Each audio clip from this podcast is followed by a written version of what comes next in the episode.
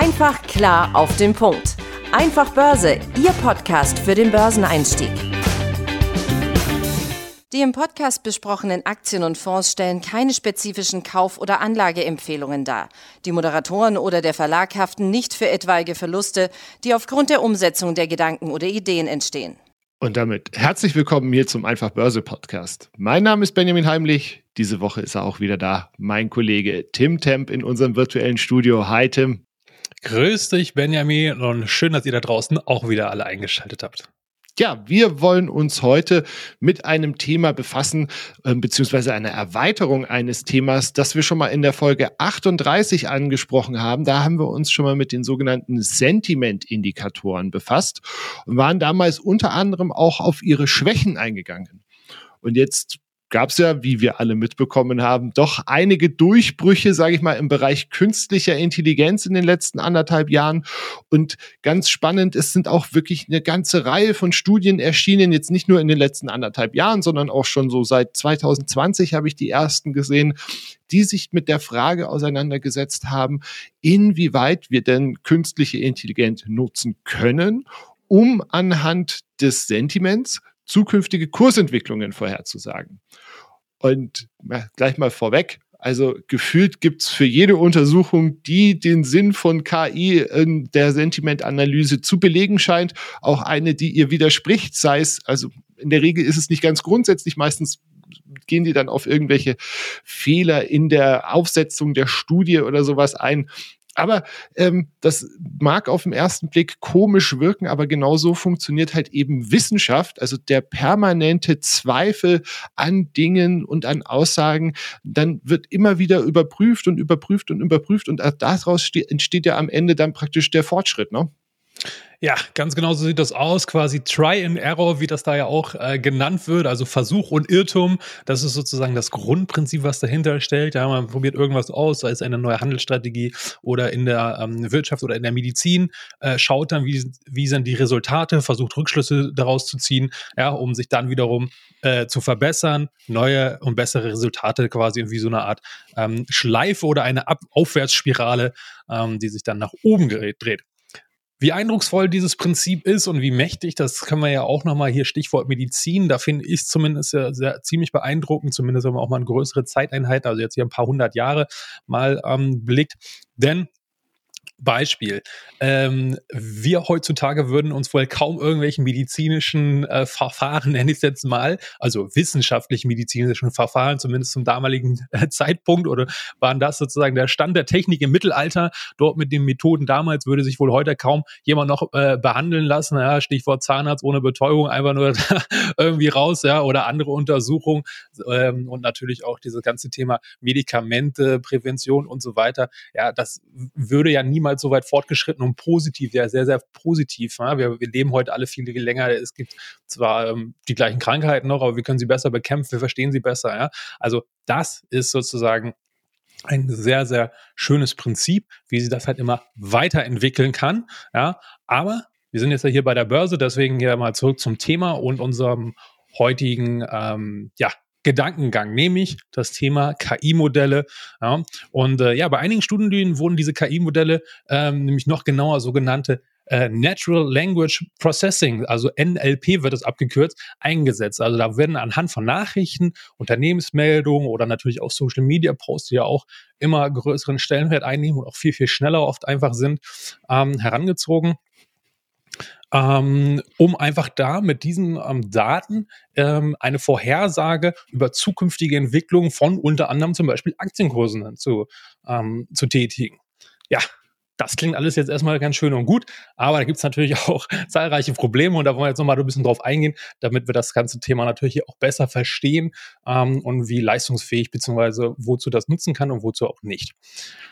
Ein Punkt bei, zum Beispiel bei diesen äh, KI-Modellen und gerade bei Social Media, ich sagte schon, ja, die sind äh, schneller im Posten, kurze Nachrichten, Fitzels äh, bei Twitter oder jetzt X, wie es ja genannt wird. Ähm, ja, aber das heißt halt eben auch, dass es halt eben um sehr, sehr kurze Zeiträume dort nur betrachtet bzw. untersucht werden und demzufolge halt auch diese Aussagekraft oft dann halt auch nur wenige Stunden oder halt bis zum nächsten Tag äh, gültig oder zumindest da halt überhaupt in der Tendenz eine, eine höhere Wahrscheinlichkeit als Zufall ähm, sozusagen ausschmeißen kann.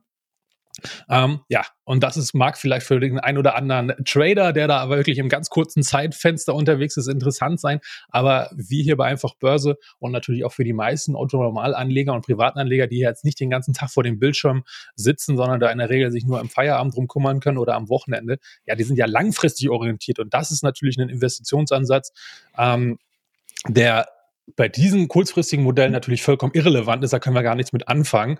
Ähm, ja, außer natürlich möglicherweise die Aktie hat irgendwie so eine heftige Bewegung jetzt. Entweder nach unten ist es ja meistens noch dramatischer, ein Crash, irgendeine schlimme Unternehmensnachricht, Gewinnwarnung, was auch immer, Insolvenz. Ja, oder wenn die den absoluten Vogel abgeschossen haben, also jetzt im positiven Sinne, ähm, und die Aktie irgendwie durch die Decke geht, ja, dann kann das natürlich auch für uns langfristige Investoren interessant sein, weil das ja dann vielleicht eine Initialzündung für eine mittelfristige Bewegung sein könnte. Ja, aber auch da ist wieder das Problem, das Zeitmanagement, wenn das mittags rauskommt, wir erst das abends sehen, dann ist möglicherweise zumindest für den Tag und für die nächsten paar Tage auch schon die Party dann gelaufen. Ganz genau. Und ich meine, du, du sagst es gerade richtig, ne? Also gerade auch so positive Meldungen. Ähm, es ist, glaube ich, da der, der Zeitraum wirklich ein, ein entscheidender, äh, also sehen wir mal uns sowas wie Nvidia an, als die damals mit diesen äh, Quartalszahlen so überrascht haben und nachbörslich 25 Prozent durch die Decke gegangen sind. So, dann sind die ja schon 25 Prozent durch die Decke gegangen. Also selbst am nächsten Tag, wenn die Börse aufmacht, werden die höchstwahrscheinlich 25 Prozent höher einsteigen. Das heißt, da brauche ich dann auch kein KI-Modell mehr oder kein, kein, keine Sentiment-Analyse, um mir das, das dann noch reinzuziehen ähm, eine zweite Herausforderung, zumindest eben auch wieder, wir sprechen ja insbesondere aus der Brille der Privatanleger, also durch die Brille der Privatanleger, nicht mal durch eine Brille kann man nicht sprechen, ne? Man spricht mit der Brille auf, so rum. ähm, also es ist einfach diese schiere Komplexität, so eine, so eine KI-Maschine aufzubauen. Also im Börsenkontext, ne, man muss ja dann praktisch über Aktien, aber auch die Veröffentlichung, also Berichte über Aktien, man braucht Veröffentlichungen von Unternehmen. Und da sind halt einfach viele, viele Fachbegriffe eingearbeitet, die bei einfachen Sprachmodellen, also wir sprechen jetzt eben über diese NLPs, wir kommen nachher nochmal zu den Large Language Models, aber bei so einfachen Sprachmodellen, da gibt es ja zum Beispiel BERT von, von Google, die sind dafür eigentlich nicht gut geeignet. Das heißt, man müsste die dann eben speziell trainieren und auch das ist einfach wieder mit einem erheblichen Aufwand äh, verbunden. Und dann stellt sich natürlich für uns auch die Frage, welche Nachrichtenquellen wollen wir denn überhaupt anzapfen? Also, wenn wir jetzt sagen, wir gehen jetzt auf Nachrichten. Da sind natürlich sowas wie Bloomberg oder Reuters gelten da als sehr schnell, sehr nah am Markt dran und auch in der Regel sehr objektiv. Allerdings, ähm, gerade bei Bloomberg ist es ja so, dass ähm, da der Zugang dann ähm, doch, also wenn man das Terminal nimmt, äh, gerne mal 2000 äh, Dollar im Monat kostet. Ähm, also man hat da einfach einen, einen erheblichen finanziellen Aufwand. Und die Frage ist dann natürlich immer, möchte man sich das für sein ähm, vielleicht ein paar hundert oder ein paar tausend Euro teures Depot, äh, erschafft man da so viel Mehrwert ähm, mit so einem Modell, als dass sich dann praktisch dieses Investment auf der anderen Seite wirklich erst auch lohnt. Dann ist natürlich auch die, die Frage ähm, Social Media, also das Durchsuchen von solchen Services ist tatsächlich nicht ganz so simpel. Tim hat vorher ja auch schon X, ehemals Twitter, angesprochen. Ähm, da gab es ja vor ein paar Monaten, ein paar Wochen ein Aufschrei, weil praktisch Elon Musk da den, den Stecker gezogen hat. Es versucht, dieses sogenannte Scraping zu unterbinden. Also wenn praktisch automatisch von solchen Crawlern diese, diese Plattform durchsucht wird nach Schlagworten, Hashtags oder ähnlichem. Ähm, Hintergrund ist einfach da, dass es unfassbar teuer ist, ne? weil jeder dieser Crawler ist im Prinzip ja ein Nutzer, der auf der Plattform ist, der aber ganz, ganz viele Sachen gleichzeitig anschaut. Das heißt, man hat unglaublich viel Serverkosten, wenn da eben äh, die halbe, die halbe äh, Belegschaft äh, oder die halbe Nutzerschaft irgendwelche Bots sind, die da durchcrawlen, ähm, wird es halt sehr, sehr teuer. Ja, ganz genau. Und das wird nicht nur teuer für den Betreiber der Plattform, sondern da geht natürlich auch noch mit anderen möglicherweise Problemen einher. Aber das nochmal hier vielleicht am Rande auch nochmal erwähnt.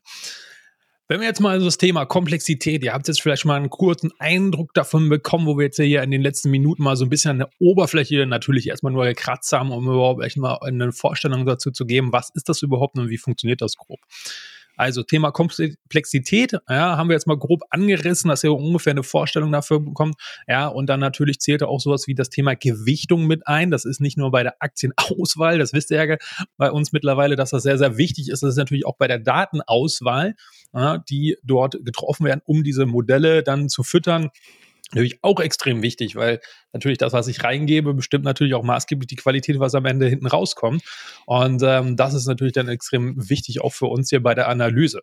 Ja, und jetzt ähm, stellen, müssen wir natürlich uns auch erstmal die Frage stellen, ähm, für welches Aktienuniversum wollen wir das jetzt überhaupt anwenden? Ja, wie sinnvoll ist es denn jetzt beispielsweise, ähm, wenn wir uns jetzt den S&P 500, also den großen breiten ähm, Index aus Amerika jetzt mal anschauen. Ja, wie der Name ja schon sagt, und ihr kennt ihn ja sicherlich auch, äh, da sind 500 Unternehmen drin. Ähm, und wenn wir uns jetzt diese quasi permanent äh, mit, mit Echtzeit im besten Fall sogar, was natürlich sehr nah am Markt wäre, aber dann natürlich unfassbar riesige Datenmengen produziert, ähm, für alle 500 Unternehmen im Einzelnen, und da kommen ja zum Teil mehrere Informationsfitzel pro Unternehmen da dann entsprechend pro Tag zusammen, ja, oder noch schneller, wenn wir den Kursdaten noch mit reinnehmen, ja, ihr seht schon, das äh, wird immer größer und immer weiter, je nachdem, wie, wie weit man sich da reindenken will, allein nur beim Denken, geschweige denn in der Praxis das dann umzusetzen. Naja, und wenn man da halt diese schiere Menge hat und am Ende dann möglicherweise für sich jetzt auch wieder ne, äh, aus der ähm, Brille des Privatanlegers, ja, mit 10, 15, 20 Aktien in seinem Depot so im Durchschnitt ja da unterwegs ist oder von mir aus auch ein paar Fonds, ähm, dann ist das natürlich fraglich, inwiefern das jetzt unbedingt äh, verhältnismäßig ist, sowohl vom Aufwand als auch am Ende vom Nutzen. Ähm, also das jetzt mal hier auch nochmal als Hinweis erwähnt. Nehmen wir doch einmal an, wir setzen trotzdem so ein NLP-Tool ein, um die Stimmung bei einzelnen Aktien zu bekommen. Ja, mit was für einer Antwort können wir dann überhaupt rechnen? Auch da wiederum nur jetzt mal so grob schematisch, dass ihr jetzt davon eine Vorstellung bekommt. Ja, dann wäre zum Beispiel bei diesen NLP-Tools, ähm, würde das dann so ablaufen, dass wir sozusagen drei Zustände bekommen, nämlich positiv, negativ und neutral. Ja, ähm, so. Und dazu erhalten wir jeweils einen Wert, also eine Zahl in dem Fall. Äh, konkret kann man das dann sozusagen so aussehen. Äh, die Nachrichten, da läuft irgendwas über Newsticker, äh, das Unternehmen XY meldet zum zweiten Quartal einen höheren Verlust zum Beispiel oder, oder erwartet ähm, äh, dort dies oder jenes. Na, die, die Umsätze gingen im Vergleich zum Vorjahr zurück. So, aha, dann werden diese Informationsfitzel, die dort eintrudeln oder produziert werden, wurden ja von diesem Unternehmen jetzt in das KI-Modell gesteckt und dann sozusagen mit dem Algorithmus äh, dann verwertet. So, und dann bewertet die KI letztendlich, kann man das letztendlich so bezeichnen als eine Art Bewertung, nämlich diese Einklassifizierung in diese Zahlen. beispielsweise könnte dann da stehen, aha, wir haben jetzt 0,010 irgendwas positiv, 0,97 äh, negativ und 0,013 neutral. Aha, so. Äh, äh, sie werden euch also nicht wirklich was sagen darüber, ob ihr das jetzt kaufen, halten, verkaufen sollt. Ja, und das ist natürlich ein Problem, weil das jetzt alles nur so relativ kryptisch ist, ähm, und sondern das muss man dann wieder noch weiter rum verfeinern und noch weiter fortführen, damit man dann am Ende in der Praxis das auch nutzen kann. So, und jetzt fragt ihr euch natürlich, geht das nicht einfacher? Und da hat Benjamin was für euch. ja, genau. Also mit dem Durchbruch von ChatGPT sind natürlich auch eine ganze Reihe eben von sogenannten Large Language Models äh, entstanden und zum Teil eben auch welche, die sich ganz explizit mit der Sentimentanalyse im Börsenkontext befassen. Also da gibt es zwei, glaube ich, recht prominente Beispiele. Das eine ist eben äh, Bloomberg GPT und das andere heißt FinGPT. Also Bloomberg, wie der Name äh, schon äh, vermuten lässt, ist eben ein Tool, das eben über das Bloomberg Terminal erreichbar ist. Und ähm, wir gehen jetzt einfach mal davon aus, dass nicht besonders viele von euch so ein Ding äh, zu Hause rumstehen haben, das dann eben, wie gesagt, 2000 Dollar im Monat kostet. Aber grundsätzlich funktionieren diese beiden Modelle sehr ähnlich. Also sie analysieren Daten, die ihr ihnen eingebt. Das heißt, ihr müsst weiterhin voraus erstmal Daten sammeln, die ihr dann ausgewertet haben wollt. Und das funktioniert bei dem Bloomberg-Tool relativ easy. Klar, wenn ich 2000 Dollar im Monat dafür zahle, hätte ich gerne auch eine relativ einfache Ant. ja, genau. Ähm, weil eben dieses Large Language Model eben auf riesigen proprietären Daten, die eben bei Bloomberg hat, äh, die Bloomberg hat, äh, läuft dieses Modell eben. Und ähm, dem äh, gegenüber steht eben FinGPT, das ist ein sogenanntes Open Source Modell. Also das ist technisch dann doch ein bisschen anspruchsvoller. Da müssen dann unter anderem die Daten tokenisiert werden und Trainingsparameter festgelegt werden und so weiter und so fort.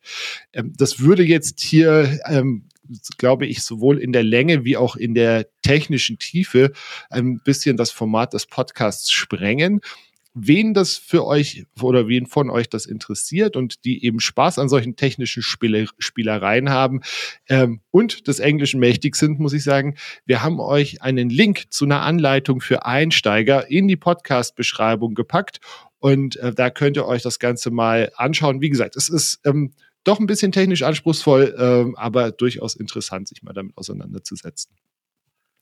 Wenn wir uns jetzt dieses ganze Thema Sentimentanalyse mithilfe von äh, künstlicher Intelligenz anschauen, ähm, es ist mit Sicherheit ein, ein hochspannendes Thema.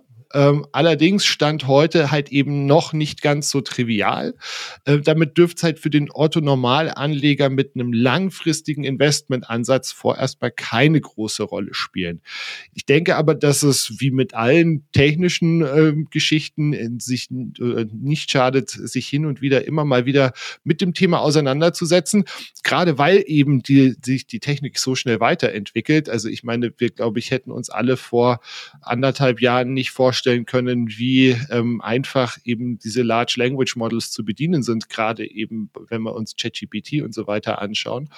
Und ähm, es kann sehr gut sein, dass in, in äh, naher Zukunft eben auch Anwendungen deutlich günstiger oder einfacher zu bedienen sein werden und so weiter und so fort.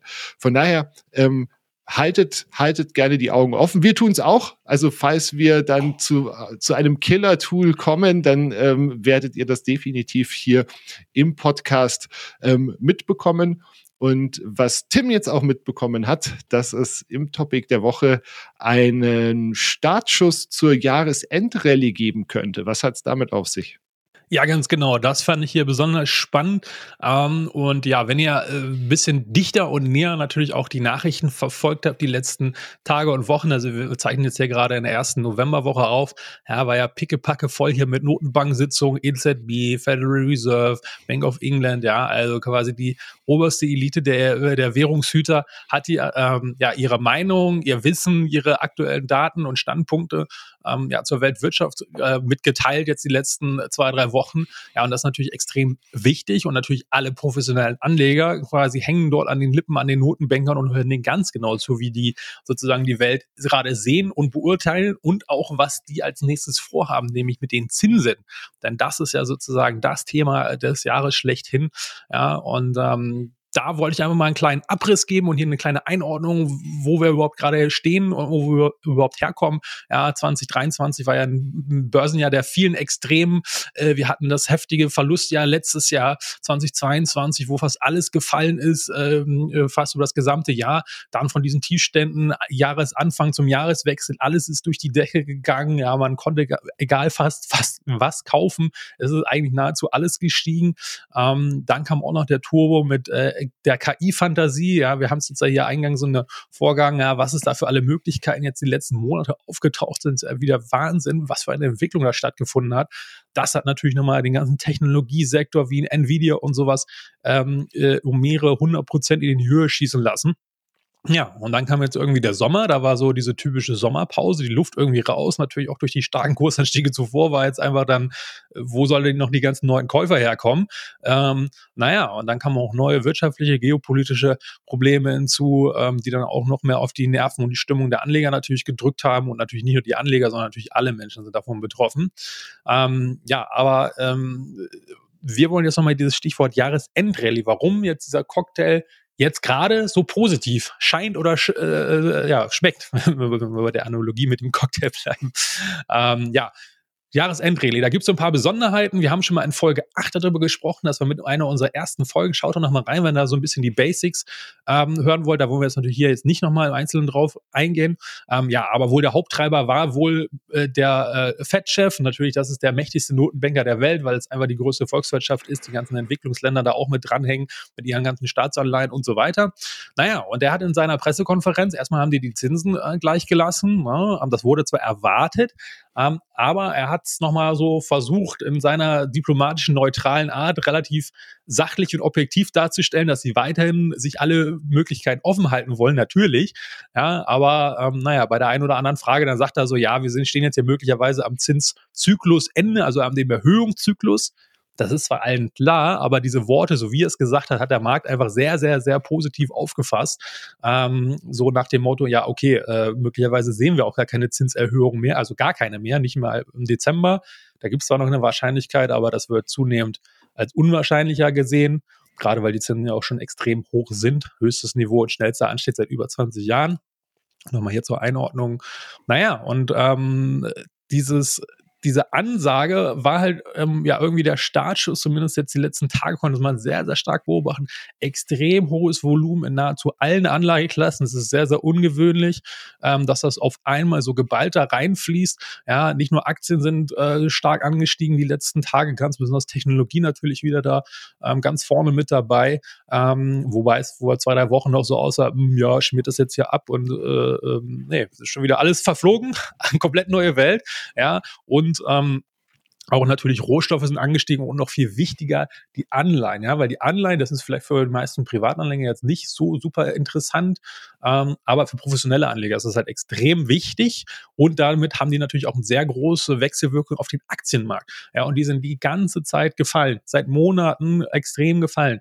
Und jetzt äh, scheinen die auch einen Boden gefunden zu haben. Das heißt, die, äh, die Kurse der Anleihen haben wieder äh, steigen wieder und die, äh, die Zinsen fallen. Ähm, ja, und das ist natürlich dann oft auch ein guter Indikator dafür, dass sich dort was Fundamentales am Markt geändert hat, ja, und die Risikobereitschaft wieder mehr steigt. Anleihen nicht mehr so attraktiv sind, sondern mehr Aktien, ja, und da umgeschichtet wird und da, dadurch lassen sich halt auch diese sehr, sehr hohen Volumina in diese sogenannten, ja, Risikoklassen, wie zum Beispiel Aktien, ähm, ja, hier erklären. Das kann man natürlich nie 100% beweisen, aber die Zeichen sind schon mal ziemlich gut. Ähm, und darum ging es uns letztendlich eigentlich äh, in diesem Topic der Woche, einfach damit ihr es gehört habt, wenn ihr euch schon gedacht habt, hey, was ist denn da eigentlich los die letzten Tage? Ja, das ging ja ganz schön ab auf einmal, wo kommt das her? Ähm, das ist eine mögliche Erklärung, deswegen beobachtet das weiterhin, ähm, zieht eure Schlüsse daraus und jetzt seid ihr sensibilisiert dafür, ähm, ja, dass ihr dann hoffentlich auch äh, an der Jahresendrallye dann mit ähm, ja, in welcher Form auch immer partizipieren könnt. Wir wünschen es uns alle. Ähm, so was, ist es. Wir, was wir euch wünschen, ist, ähm, dass ihr aus dieser Podcast-Folge was mitnehmen konntet, ähm, dass wir uns nächste Woche hier wieder hören. Dir, lieber Tim, vielen lieben Dank für die äh, Zuarbeit auch in dieser Woche. Euch vielen lieben Dank fürs Zuhören und wie gesagt, hoffentlich bis nächste Woche. Ja, Benjamin, vielen Dank auch für deine Vorstellung mitbringen hier vom KI-Modell. Ähm, und äh, das war natürlich sehr, sehr spannend, die Entwicklung. Ich hoffe, ihr da draußen konntet wieder ein bisschen mehr neues Wissen mitnehmen, was ihr in eurem ja, Alltag und als Börsenanleger dort nutzen könnt. Ich hoffe, wir hören uns nächste Woche wieder. Macht's gut. Bis dahin. Ciao. Ciao. Einfach klar auf den Punkt. Einfach Börse, Ihr Podcast für den Börseneinstieg.